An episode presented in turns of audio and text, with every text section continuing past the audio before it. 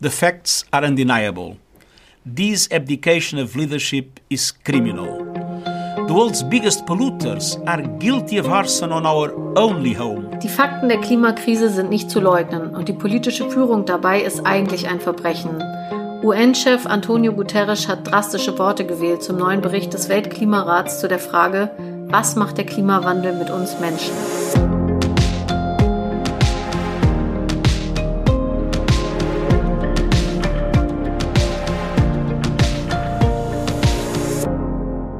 Ihr hört das Klima-Update, den Nachrichtenpodcast von Klimareporter in Kooperation mit der Taz. Mein Name ist Susanne Schwarz und mit mir in der Leitung ist heute Katharina Schipkowski. Hi. Hallo. Wir reden heute darüber, ob wir eine Renaissance von Atom- und Kohlekraft brauchen, falls das Erdgas aus Russland wegbricht. Dann sprechen wir über den neuen Bericht des Weltklimarats IPCC und zum Schluss darüber, dass es vielleicht bald sowas wie das Pariser Weltklimaabkommen gegen das globale Plastikproblem gibt. Und wir fangen mal gleich an mit einer Frage, die wir uns gerade, glaube ich, alle stellen, seit Russland ganz offen Krieg gegen die gesamte Ukraine führt. Ähm, kommen wir ohne russisches Gas aus in Deutschland? Also Russland liefert etwas mehr als die Hälfte des Erdgases, das wir hier verbrennen. Und es ist ja nicht ausgeschlossen, dass A, Russland das bald nicht mehr tut oder B, Europa das Gas gar nicht mehr empfängt, also als Sanktion. Ähm, da würde dann also ganz schön viel Gas wegbrechen. Und das kann man in gewissem Maße durch Lieferungen von woanders ausgleichen, aber wohl nicht komplett. Und da gibt es jetzt von allen möglichen Leuten alle möglichen Aussagen, ähm, die wir jetzt aus reiner Nachhaltigkeitsperspektive erstmal nicht so gern hören, nämlich lasst uns doch wahlweise die Atomkraftwerke länger laufen lassen oder mehr Kohle verbrennen. Ja, und zu den Stimmen, die diese Optionen zumindest aufwerfen, gehört auch Wirtschaftsminister Robert Habeck von den Grünen. Dem Deutschlandfunk hat er diese Woche gesagt, kurzfristig kann es sein, dass wir vorsichtshalber, um vorbereitet zu sein für das Schlimmste, Kohlekraftwerke in der Reserve halten müssen, vielleicht sogar laufen lassen müssen. Und im Bayerischen Rundfunk hat er auch schon gesagt, dass er eine Laufzeitverlängerung der verbleibenden Atomkraftwerke nicht ideologisch abwehren würde, auch wenn es wahrscheinlich sei, dass das überhaupt ähm, technologisch gar nicht gehe. Mhm. Ja, lass uns mal ein bisschen sortieren. Also wir fangen mal mit Atom an. Das ist ja wirklich eine Nonsensdebatte, oder? Absolut. Ähm, der Atomausstieg ist ja fast abgeschlossen. Nur noch drei Atomkraftwerke sind am Netz, sollen aber Ende dieses Jahres abgeschaltet werden. Ähm, die dazugehörigen Energiekonzerne haben zwar jetzt schon gesagt, dass sie im Prinzip offen dafür sind, zu überprüfen, ob es doch noch hinzubekommen ist, sie weiterlaufen zu lassen, wenn das ausdrücklich gewünscht ist. Aber eigentlich haben sie jahrelang gesagt, dass sowas nicht geht. Das erste Problem sind die Brennstäbe. Die sind eigentlich so geplant, dass sie genau Ende des Jahres runtergebrannt sind, weil der Rückbau des Kraftwerks, also eines jeden Kraftwerks, sonst viel aufwendiger ist und teurer wird, wenn die noch nicht runtergebrannt sind. Das heißt, man bräuchte dann neue Brennstäbe, aber normalerweise dauert dieser ganze Vorgang ungefähr zwei Jahre. Das nächste Problem ist dann das Personal. Man müsste also wahrscheinlich irgendwelche Fachkräfte aus dem Vorruhestand zurückholen oder so. Ähm, ja, und dann sind jetzt halt auch noch Sicherheitsprüfungen nicht gemacht worden, die man sonst gemacht hätte, wenn man mit einem weiteren Betrieb in den nächsten Jahren gerechnet hätte. Hm. Ja, bei der Sicherheit will man jetzt bei Atomkraftwerken wohl eher nicht sparen. Aber es ist auch noch was ganz anderes relevant. Ähm, was sollen wir denn mit dem ganzen Atomstrom? Also was wir brauchen, ist ja Wärme. Also nur ein Siebtel des Erdgases nutzen wir in Deutschland für Strom. Der Rest fließt in Industrieprozesse und heizt unsere Wohnzimmer. Ähm, es gab zwar in der Vergangenheit auch schon AKW, die an Fernwärmenetze angeschlossen waren, aber die drei, die es jetzt noch gibt, die gehören da nicht dazu. Das heißt, die sind eigentlich ziemlich nutzlos um uns in der Gaskrise zu helfen. Und äh, auch beim Strom sind sie nur so mittelhilfreich, denn die liefern den zwar, aber der Vorteil an Gaskraftwerken gegenüber Kohle- und äh, Atomkraftwerken ist auch deren Flexibilität. Also man kann die sehr schnell hoch und runter fahren, je nachdem, was man für Strom so braucht. Das ergänzt sich ganz gut mit einem zunehmend erneuerbaren System. Ja, und AKW sind so ziemlich das unflexibelste, was man sich so vorstellen kann. Also Zwischenfazit, die AKW länger laufen zu lassen, ist vielleicht einerseits nahezu unmöglich, zum Glück aber auch komplett unnötig. Dann lass uns mal zur Kohle kommen. Die trägt über Fernwärme ja durchaus zum Heizbedarf bei. Das ist also das eigentlich Interessante, über das man tatsächlich reden muss. Ähm, da ist es ja auch so, dass dieses Jahr einige Kohlekraftwerke vom Netz gehen sollen. Das steht so im Kohleausstiegsgesetz, das aktuell noch auf 2038 als Abschlussjahr hinausläuft. Aber die Ampelregierung hat sich zum Ziel gesetzt, das schon bis 2030 zu schaffen. Also eigentlich müsste es eher schneller gehen als im Gesetz bisher vorgesehen. Hm, tendenziell ja. Und es gibt auch ExpertInnen wie die Energieökonomin Claudia Kempfert, die sagen, Moment mal, bevor wir jetzt gleich als erstes davon ausgehen, dass wir unser eigenes Gesetz nicht mehr einhalten können, gucken wir doch erstmal, ob wir nicht die Energiewende schnell vorantreiben können. Ähm, die ist im Wärmesektor nämlich noch überhaupt nicht weit. Und ich habe diese Woche mit ihr gesprochen und sie meint, es geht doch um den nächsten Winter. Also durch den Rest von diesem Winter kommen wir noch komplett ohne russisches Gas durch, selbst wenn es also komplett ausbleibt. Ähm, also es sind noch etliche Monate Zeit und die kann man nutzen und mehr Wärmepumpen, Power to Heat oder nachhaltige Biomasse aufbauen, also das erneuerbare Heizen antreiben. Da muss man sagen, das begrenzende Element könnte dabei der Fachkräftemangel sein. Also es gibt äh, gar nicht so viele InstallateurInnen für Wärmepumpen zum Beispiel. Aber es ist eben insgesamt noch ganz viel Luft nach oben. Da kann man auf jeden Fall ansetzen. Ähm, also Claudia Kempfert geht jedenfalls davon aus, dass es nicht nötig ist, dass wir den Kohleausstieg jetzt wieder aufrollen. Und ansonsten muss man natürlich auch unterscheiden zwischen kurzfristig jetzt nächstem Winter und dem mittelfristigen Kohleausstiegsziel. Also rein theoretisch muss natürlich eine kleine Verzögerung jetzt nicht unbedingt bedeuten, dass das alles gar nichts mehr wird. Ähm, zum Beispiel fand ich es da auch ganz beruhigend, die Einschätzung vom BDEW zu lesen, also vom Branchenverband der Energiewirtschaft in Deutschland. Das waren früher eher die Lobbyisten für die fossile Energie, aber mittlerweile ist das nicht mehr so eindeutig, weil eben immer mehr Energiekonzerne zumindest teilweise mit erneuerbaren Energien Geschäfte machen. Und die sagen, sie sehen durch die aktuelle Lage nicht die Gefahr, dass der anvisierte vorgezogene Kohleausstieg in Gefahr wäre. Ja, immerhin. Also heute ist ein guter Tag, um zu prüfen, ob euer Haus geeignet ist für eine Wärmepumpe, falls ihr denn in einem eigenen Haus wohnt. Ähm, ich kann es nicht. Das ist natürlich leider wieder so eine Sache, wo man als Mieterin so ein bisschen das Nachsehen hat, denn da ist man natürlich darauf angewiesen, dass die Hausbesitzerin das in Angriff nimmt. Dann kommen wir zum nächsten Thema.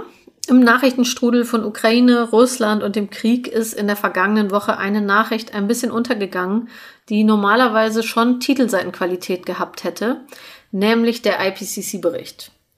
Also am Montag, am 28. Februar, hat der Weltklimarat den zweiten Teilbericht seines sechsten Sachstandsberichts veröffentlicht, äh, klingt vielleicht jetzt ein bisschen kleinteilig mit diesem Teilbericht vom sechsten Sachstandsbericht und so, aber der IPCC ist einfach das Gremium, das in regelmäßigen Abständen, also durchschnittlich alle sechs Jahre, am genauesten und fundiertesten den aktuellen Wissensstand der Klimaforschung zusammenträgt und auch Handlungsmöglichkeiten daraus ableitet.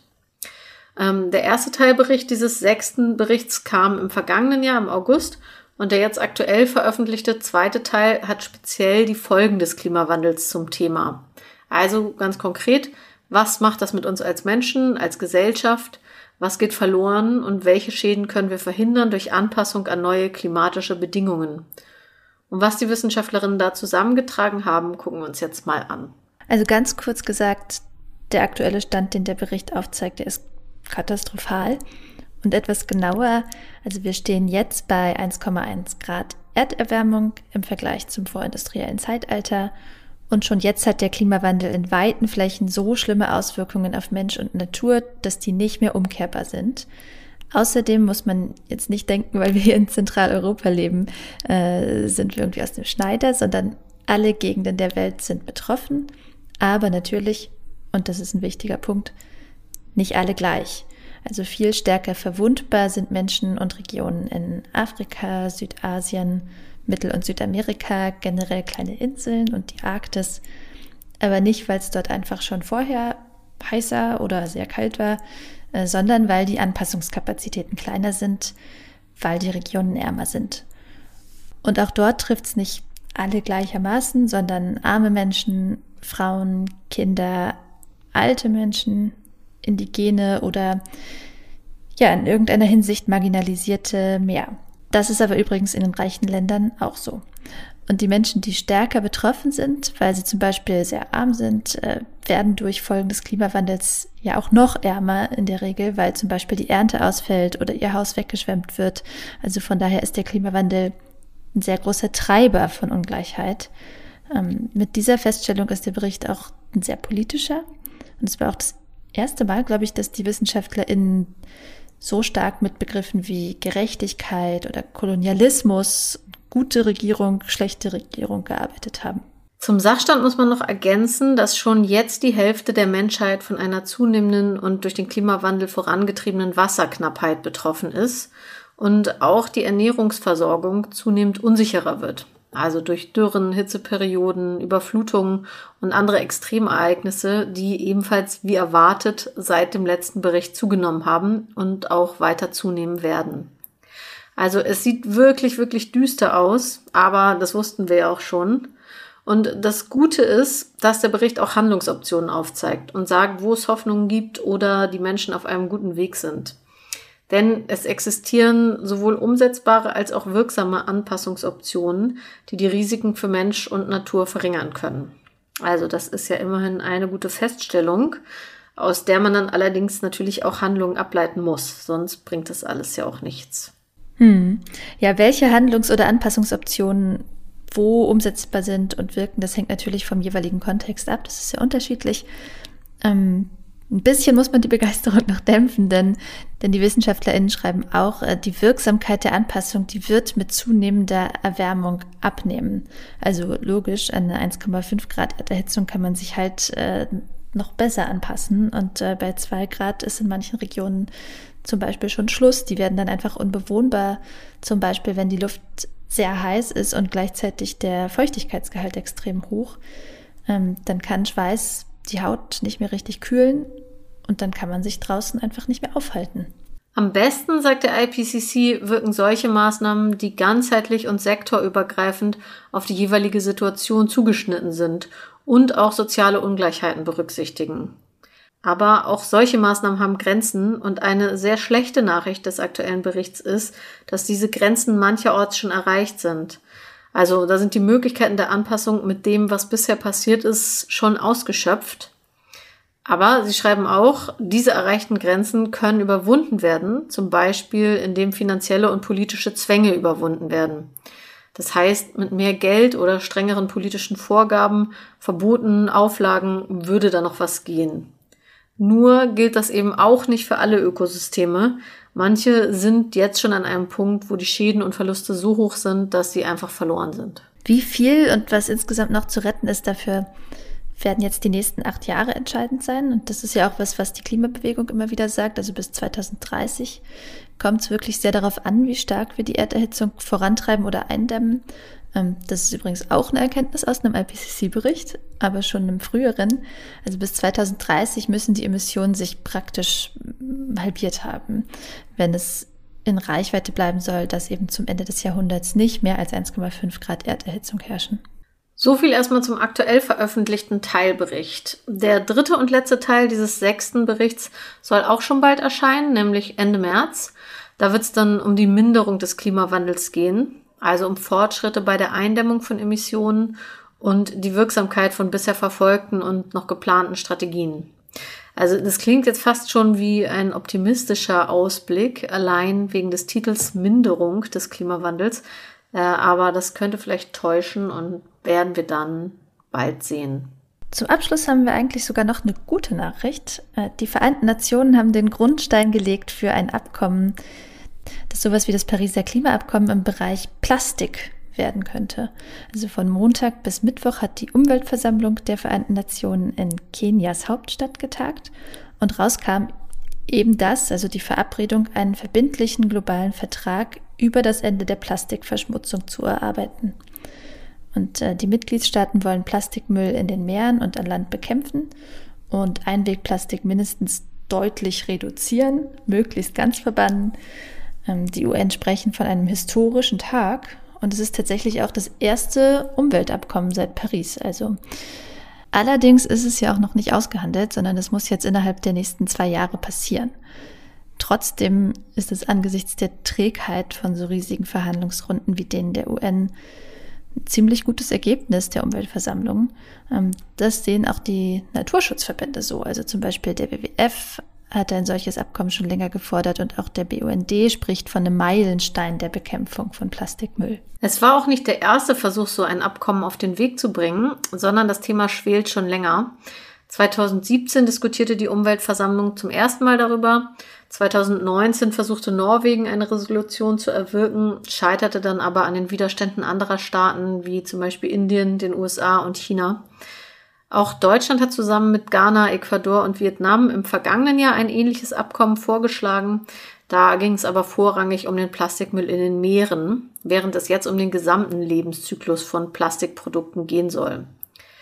Dagegen gab es auch diesmal Widerstände, vor allem von großen Industrielobbygruppen, die im Vorfeld gegen so ein Abkommen lobbyiert haben. Zum Beispiel der US-amerikanische American Chemistry Council, bei dem unter anderem ExxonMobil und Shell sind. Trotzdem, also die katastrophale Verschmutzung der Umwelt durch Plastikmüll, die ist so evident, dass sich die Vereinten Nationen einigen konnten, das Mandat für die Erarbeitung von so einem Abkommen eben zu erteilen. Auch wenn man Mikro- und Nanoplastik häufig nicht mal sieht, ist es ja trotzdem nachweisbar in vielen Gewässern, also auch in entlegenen Regionen der Welt, während Strände und ganze Küstenregionen ja häufig regelrecht von der Plastikflut überschwemmt werden. In den Meeren schwimmen aktuell so 150 Millionen Tonnen Plastik herum, was Tiere und Pflanzen schädigt, äh, weil sie es entweder essen und dann mit vollem Magen verhungern oder sie ersticken daran oder das Plastik bedeckt die Meeresböden und nimmt den Korallen, Algen und Pflanzen das Licht und den Sauerstoff zum Atmen. Und auch an Land leiden ja viele Regionen unter Plastikbergen. Ja, vielleicht kann man jetzt fragen, warum kommt ihr mit so einem Umweltthema in dem Klimapodcast? Ähm, aber Produktion und Entsorgung von Plastik sorgt natürlich auch für Treibhausgasemissionen. Im Einwegvergleich kommt Plastik zwar immer noch halbwegs gut weg, also Glas zum Beispiel ist noch energieintensiver herzustellen als Plastik und Glas ist ja auch schwerer. Also beim, bei Herstellung und Transport von Produkten sorgt es eher für mehr Emissionen, wenn es um Einmalnutzung geht und nicht um ein lokales Mehrwegsystem. Ja, beim Plastik ist halt noch die Sache, wir benutzen einfach wahnsinnig viel. Also die globale Nachfrage hat sich in den letzten 40 Jahren vervierfacht und dürfte weiter steigen, habe ich in der Studie der Eidgenössischen Technischen Hochschule Zürich gelesen. Also da besteht Handlungsbedarf eindeutig. Und der neue Beschluss von der UN-Umweltversammlung ist bislang natürlich nur ein Startsignal.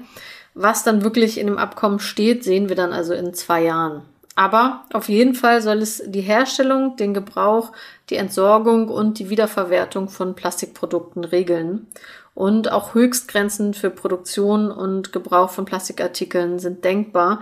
Und es sollen Kontrollmechanismen festgelegt und Hilfen für die Umsetzung in armen Ländern beschlossen werden. Das war's für heute mit dem Klima-Update. Äh, vielen Dank fürs Hören. Lasst uns gerne eine Bewertung in eurer Podcast-App da und schreibt uns an klima-update at klimareporter.de, wenn ihr Fragen oder Anmerkungen habt. Und wie immer wollen wir noch den HörerInnen danken, die diese Woche neu zu unseren SpenderInnen dazugekommen sind. Das waren Julia Münster, Karina Gräven und Bodo Schubert. Vielen Dank und bis bald. Ciao!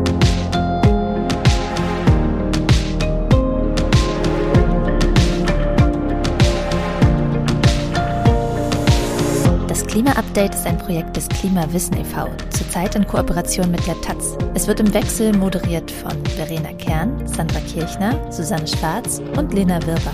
Unser Produzent ist Christian Eichler. Ihr könnt unsere Arbeit mit einer Spende unterstützen. Wenn ihr euch das vorstellen könnt, klickt auf den Spendenlink in der Podcast-Beschreibung.